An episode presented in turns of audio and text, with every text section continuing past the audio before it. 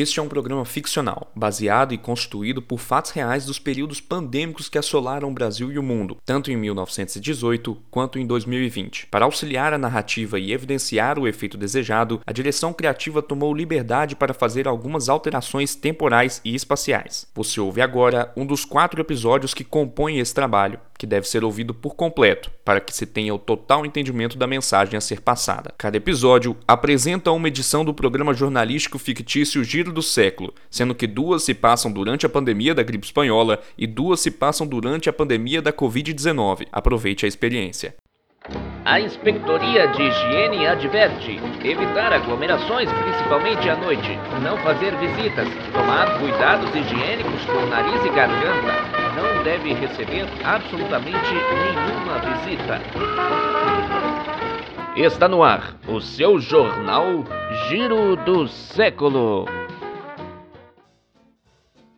Gripe espanhola continua fazendo vítimas no Brasil. Especialista conta o que se sabe sobre o vírus influenza. Medicamentos alternativos são utilizados para conter o vírus. Governantes discutem projetos para atender aos alunos sem aulas. Familiares dão depoimentos sobre as vítimas da doença. E as últimas informações do mundo da política no enfrentamento à pandemia da gripe espanhola. Eu sou o Vitor Bueno. E eu, Alana Lima, e está no ar o jornal Giro do Século.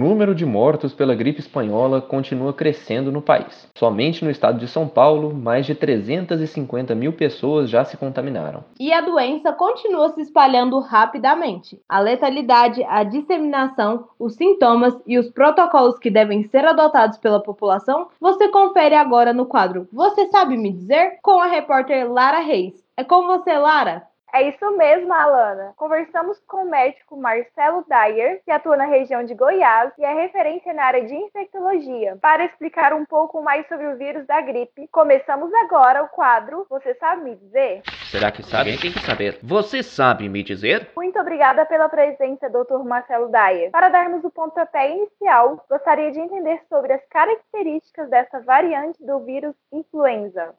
Bom, é um prazer falar com vocês. É, a gripe espanhola, como o próprio nome diz, uma doença causada por um vírus, né, que causou uma gripe, o vírus influenza, é, e a gente já sabe que é o influenza H1N1, né, e adoecendo, tendo uma forma leve, uma forma moderada e uma forma grave. Um outro fato importante é que, conjuntamente a, gripe espanhola, vivendo, vivenciando a Primeira Guerra Mundial. Então, um problema maior ainda, né, de, em termos de, de saúde pública e de calamidade é, acontecendo. Não necessariamente a gripe espanhola tenha começado na Espanha, né? É, os casos foram descritos inicialmente na Espanha, mas esparramou pelo mundo todo. E como é possível evitar a contaminação? Quais os protocolos corretos que devem ser seguidos? Instrumentos de cerceamento de circulação das pessoas, para não usar a palavra inglesa, né, lockdown, umas eh, barreiras restritivas de circulação, é, barreiras alfandegárias impedindo entrada e saída de pessoas, não de maneira global, mas bem localizada. Uma questão importante é a letalidade. Quais fatores aumentam as mortes pelo vírus? A grande pandemia, né? Isso aconteceu com a peste é, na Europa em, na Idade Média, né? É, ela dizima mais a população do que uma guerra, porque ela você não tem como promover barreiras, é, ou quando você tenta promover barreiras, às vezes é tarde demais. É, isso são várias estimativas né, de número de, de óbitos. A doença ela é uma doença com característica de uma gripe mesmo, que pode ser grave. A questão de, de atendimento médico precário, né? Todos esses fatores, tanto recurso, seja diagnóstico, seja laboratorial, e muito menos de medicamentos específicos, então é um complicador. O mundo em guerra, juntamente com a população pobre de vários locais, uma catástrofe. Sabendo que a gripe espanhola é uma pandemia, qual é a diferença entre epidemia, endemia e pandemia? a definição de epidemia e endemia é quando você tem, se você tem um número de casos acima do esperado é, para uma determinada doença, é, isso é uma epidemia. Se essa epidemia abrange outros países ou outros continentes, eu posso chamá-la de pandemia. E endemia é quando é um número de casos esperado daquele agravo ou daquela doença para determinado período. Então, por exemplo, eu sei que eu vou ter, é, em média, 5 a 6 casos de meningite meningocócica no mês de junho. Então, isso é uma endemia, é, é o meu normal. Se eu começo a ter 10 casos, é, 11 casos, eu, eu já estou acima da minha média, e aí eu passo a considerar como eu estou tendo uma epidemia. É, epidemia e surto têm mais ou menos o mesmo significado. Tem muita gente que utiliza o termo surto para é, quando se referir a alguma coisa localizada, mas o termo é o mesmo, um surto epidêmico. Na verdade, é uma epidemia que está acontecendo naquele local. A gripe espanhola trouxe algumas conquistas para o meio científico? É, a gripe espanhola é início para várias conquistas. A gente sabe que a gripe ela vem em ciclos e aí a gente você tem ciclos epidêmicos, né, ou ondas, como quiser chamar. E você tem de tempos em tempos uma mudança importante na estrutura do vírus que ele foge da vacina e foge dos anticorpos naturais que nós temos. Essas mudanças é o que causam as epidemias de gripe que a gente está sujeito, a humanidade está sujeita. No Você Sabe Me Dizer de hoje, conversamos com o infectologista Marcelo Dyer e entendemos a gravidade da gripe espanhola. É com vocês aí no estúdio.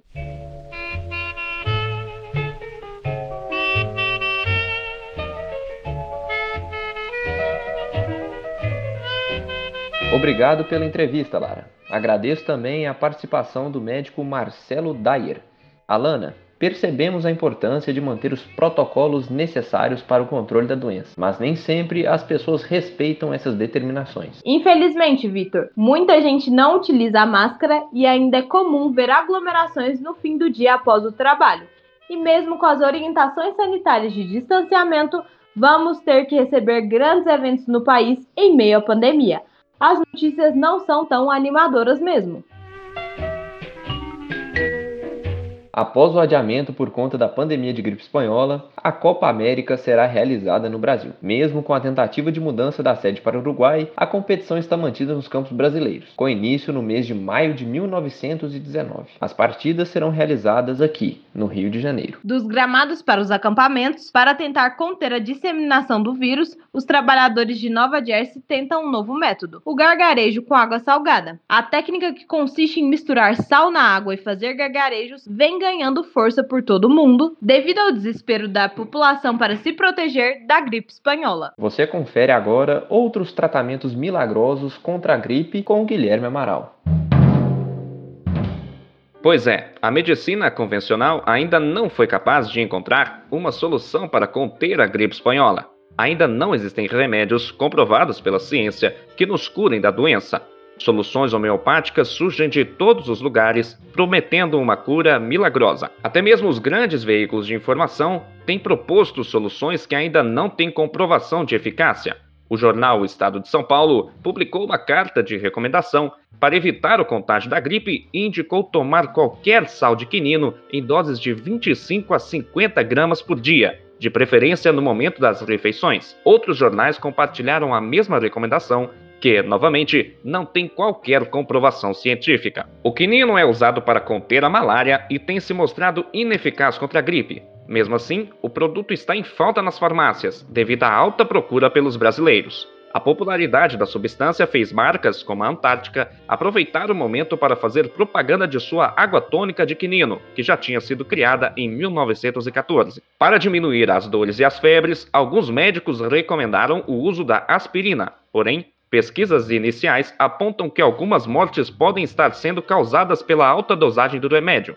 Se o paciente estiver suando muito, com zumbido nos ouvidos e respiração rápida, o indicado é suspender imediatamente o seu uso. É preciso tomar cuidado com esses procedimentos Existem mais supostas curas milagrosas, como você disse, que não devem ser adotadas segundo os médicos? Existem sim, e algumas são bem absurdas, viu? Como fazer cortes em si mesmo para expelir o sangue contaminado com a doença, uma prática bastante perigosa. Levar seus filhos para perto de fábricas para respirar a fumaça do cloro, o que pode levar à intoxicação. Aqui também alerto que o uso de laxantes, forçar espirro ao chegar em casa e fazer lavagem do nariz com água e sabão são práticas sem efeito comprovado. Nos diga então quais são as orientações médicas que o Giro do Século recomenda para os nossos ouvintes? Não existe cura para a gripe espanhola, mas podemos evitar o seu contágio com o uso de máscaras que tapem a boca, higiene das mãos a todo momento e mantendo distância de lugares públicos. Obrigada pelas informações, Guilherme. É fundamental seguir as recomendações médicas que ajudam no combate à pandemia que estamos vivendo. No país, ainda estamos lutando contra o vírus e do outro lado do mundo a situação não é diferente.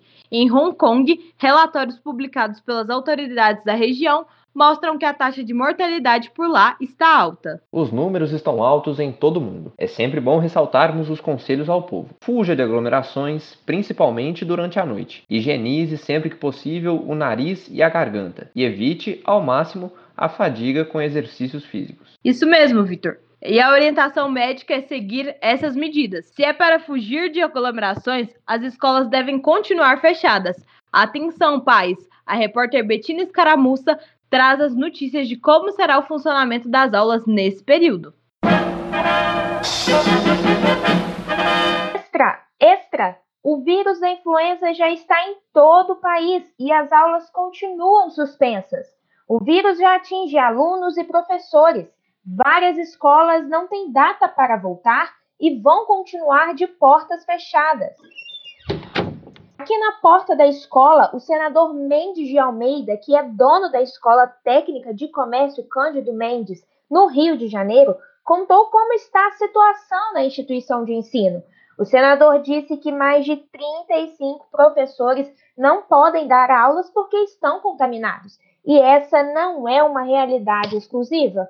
Betina, nós temos a informação sobre o que vai acontecer com os alunos que estão sem aulas? Temos sim, Alana. Os parlamentares estão apresentando uma série de projetos para combater os efeitos da pandemia. O que deve ser feito nessa semana pelo presidente Delfim Neto é a aprovação de todos os alunos das escolas.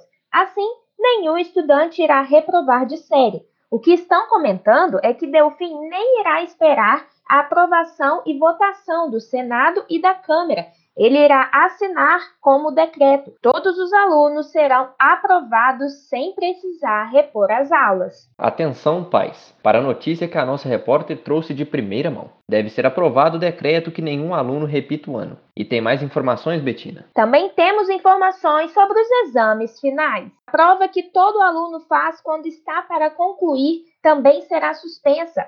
O senador Paulo de Frontin comentou a realização dos exames finais. Segundo ele, de acordo com a sua experiência de professor, mesmo que muitos alunos se preparem para o exame, eles podem ser atacados pelo vírus durante essa época. Aulas suspensas, aprovação total e sem a realização do exame final e ainda sem previsão de retorno para as aulas presenciais. A situação ainda não tem data para voltar, pais. Os filhos ainda continuarão em casa por algum tempo.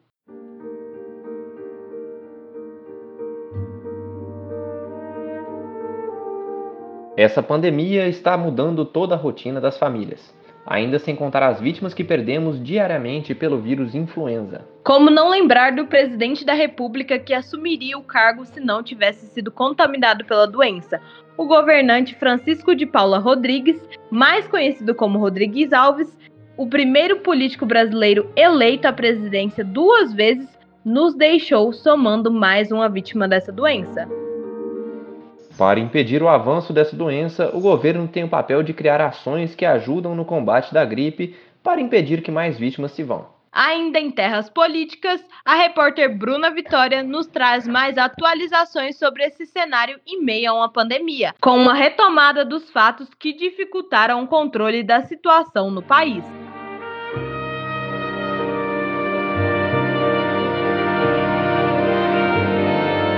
No ano que passou, tivemos um grande número de mortos infectados Isso porque, ao receber as notícias sobre a gripe espanhola, a primeira coisa que o governo fez foi negar a gravidade dos fatos e ignorar as notícias vindas da Europa, acreditando que o oceano impediria a chegada da doença ao Brasil, o que não aconteceu.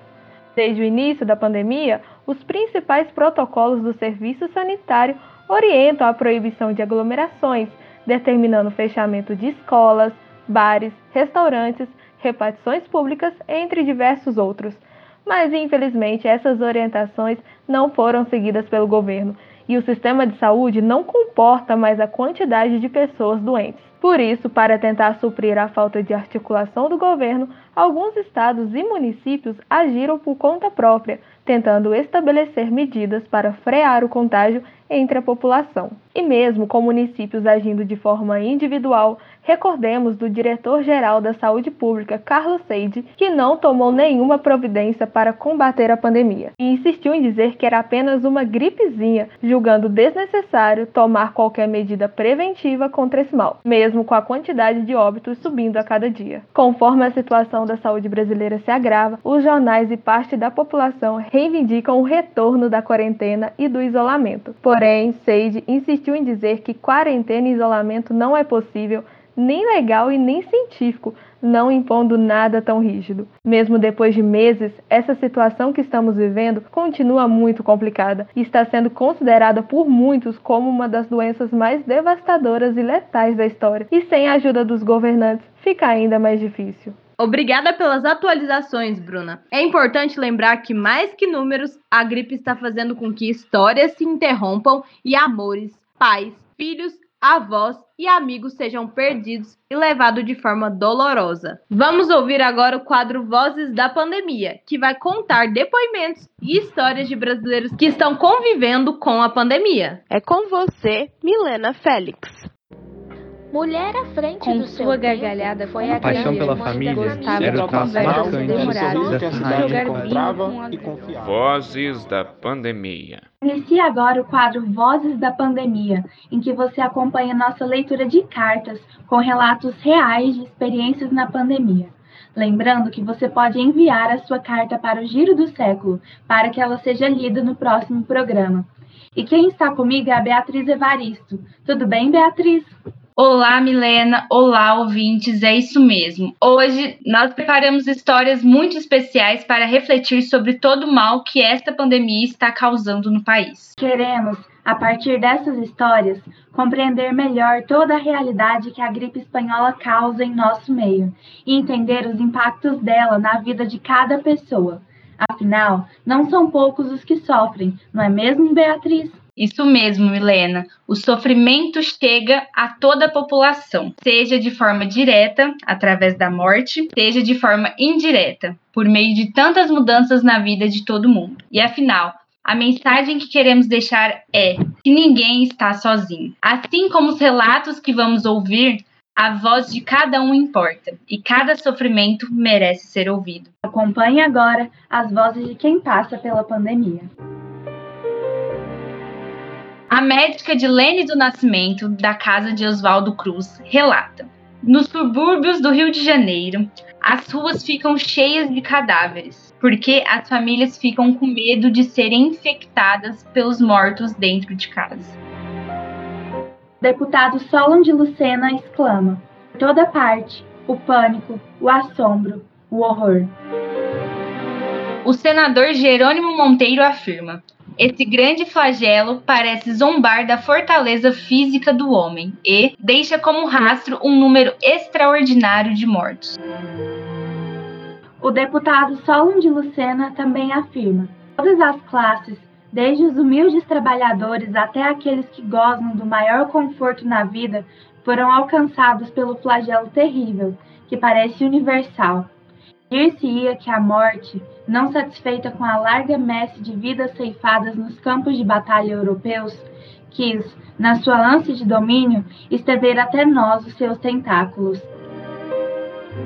À noite, o jornal traz em suas páginas mais um relato de putrefação de cadáveres dentro de casa. Em Terra Nova, a rua Cinco Irmãos, número 6, há quatro dias, uma família composta de marido, mulher e um filho, com sete dias de nascimento, permanecem mortos, em completo abandono e adiantado estado de decomposição. Esses foram os relatos da pandemia da gripe espanhola. O jornal Giro do Século agradece a todos que enviaram suas histórias através das cartas. Assim, finalizamos mais um Giro do Século, com a esperança e o desejo de dias melhores, não é, Alana? Isso mesmo, Vitor. Agradeço a você, ouvinte, pela companhia. Que na próxima edição a gente volte com notícias melhores.